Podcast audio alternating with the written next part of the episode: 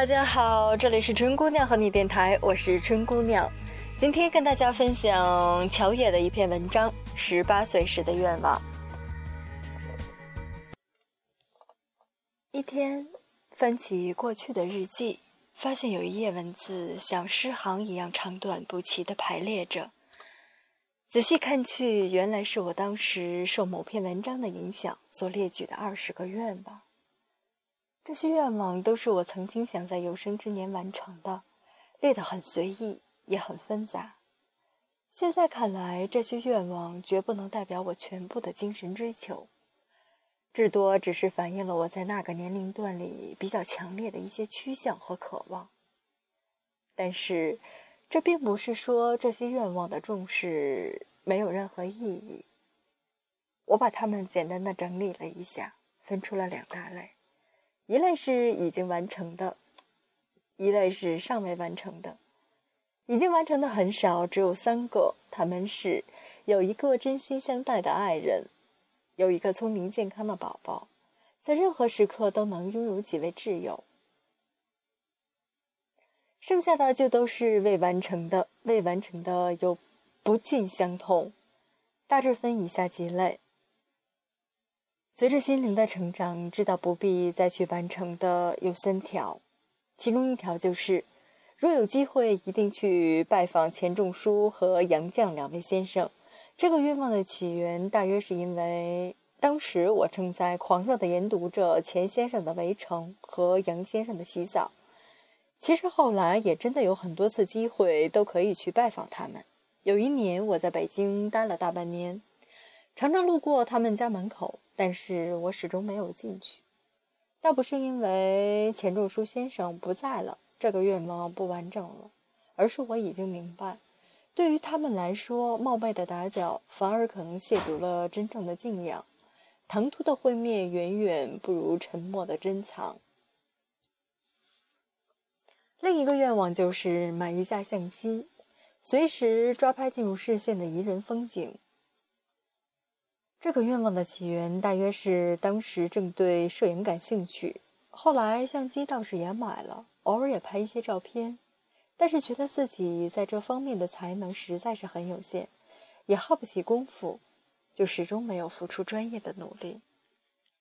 另外一个就是亲口告诉妈妈我爱她。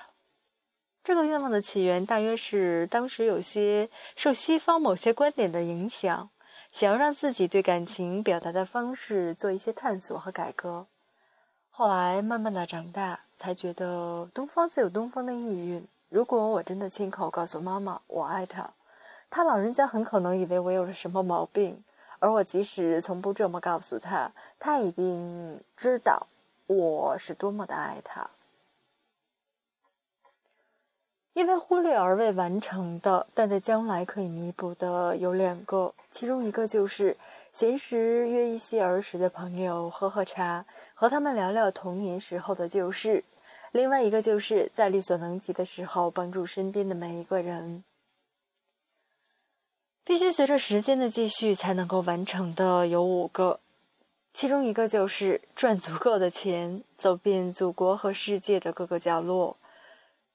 第二个就是读懂圣经，第三个是出十本书，第四个是保持一个健康的体魄，和爱人共度安详的晚年，第五个是在一座清幽的山里小住一段时间，尽情享受一下新鲜的空气。需要一生的努力才有可能完成的愿望有六个。第一个是成为一个真正的作家。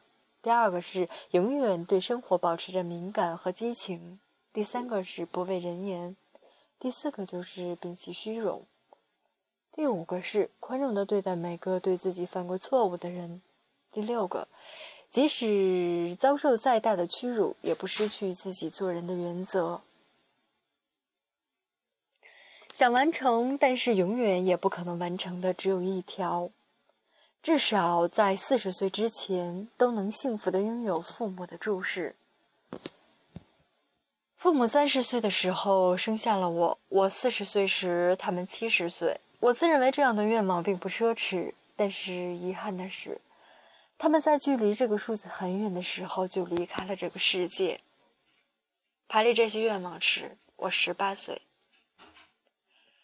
看着这些平凡的愿望，我忽然涌出一种深深的感动，为自己。我知道这些愿望是善良的，是勤谨的，是纯真的，是洁净的。他们不轻浮，不恶劣，不卑鄙，也不狭隘。他们代表着多年之前的我对这个世界的眷恋和热爱，也饱含着我对未来自己的珍视和尊重。虽然很多我都没有完成，但是只要有条件，我就会不懈的努力。而值得我欣慰的是，十年前列的这些愿望里，还有那么多仍然可以作为我现在的愿望。他们仍然值得我用长期，甚至是一生的力量去努力。沮丧时，总会明显感多渴望懂得的人，给些温暖，借个肩膀。很高兴，一路上我们的默契那么长，穿过风，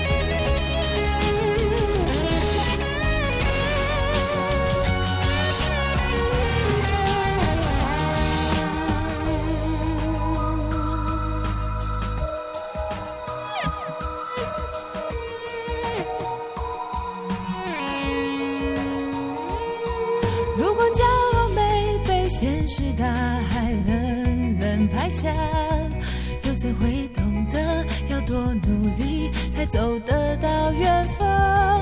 如果梦想不曾坠落悬崖，千钧一发，又怎会晓得执着的人拥有隐形翅膀？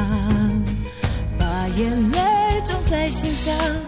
会开出勇敢的花，可以在疲惫的时光，闭上眼睛闻到一种芬芳，就像好好睡了一夜，直到天亮，又能边走着边哼着歌，用轻快的步伐。沮丧时总会